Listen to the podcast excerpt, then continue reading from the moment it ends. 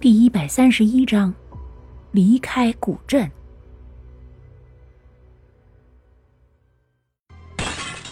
凤邪哐当一声掉落在地上，男子目光一闪，抬手将凤邪吸进手心，带着一丝烦躁说：“凤邪，帮我把琉璃丹从你的主人身上取出来。你知道的，我没有必要害他。”凤邪在男子手上发出一道嗡鸣声。随即发出幽幽红光，男子目光一闪，说：“你放心，我不会伤害你的主人的。”凤鸣从男子手上挣脱，长剑一分为二，成为两把匕首，一把匕首盘旋在蓝冰儿头顶，一把匕首没入蓝冰儿眉心。很快，蓝冰儿就从昏迷中苏醒。主人神魂不稳，我无法驱散琉璃丹。如果能够再让主人重返主星，修复神魂的话，或许还能增加一成成功率。蓝冰儿睁开眼，对着男子说道：“没有其他办法了吗？”男子拧眉问道：“没有。”凤邪摇了摇头，说道：“那如果是献祭呢？是否能够加速月的恢复？”男子抿了抿唇，说道：“献祭。”这恐怕是不可以的，主星绝对不允许我们这么做的。凤邪一愣，然后有些犹豫的说道：“虽然在古镇，他可以慢慢恢复自身的力量，可终究不如在出生之地恢复的快。如果主人的哥哥真的能够做到的话，试一试也无妨。”邪墨过来。男子手腕翻转，说道。巨网瞬间收拢，再次化成一滴红色血珠，回到男子中指指尖。然而，它并没有消失，反而静静地屹立在男子中指。帮我修复月可好？男子说道。血墨许久之后，突然发出一道红色的光芒。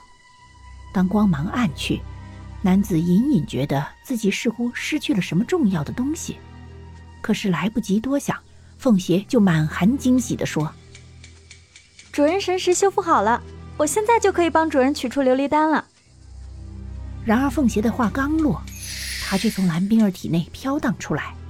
凤邪还未反应过来，就发现琉璃丹也随着他一起出来了。出来了，凤邪，谢谢你。男子目光一闪，说道：“凤邪剑刃上的光芒暗了暗。”其实这并不是他所为，不过，既然他认为是自己，那就不要解释了。快走！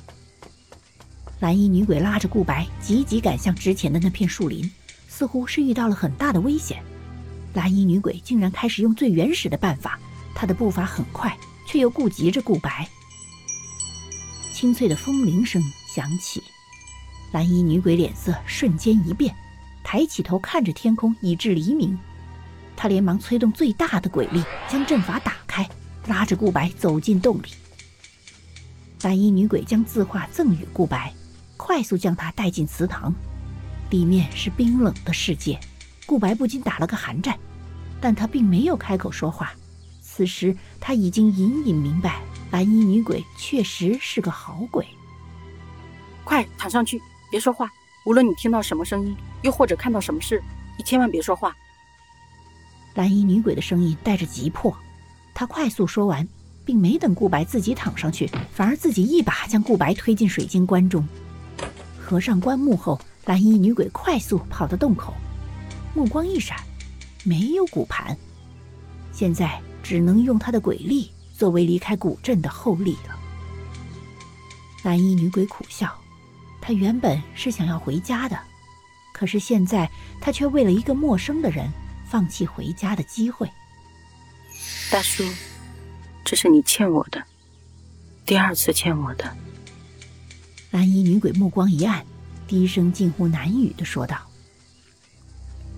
看着石壁上的阵法，蓝衣女鬼缓缓闭上眼，任由鬼力从体内剥离，注入阵法中。”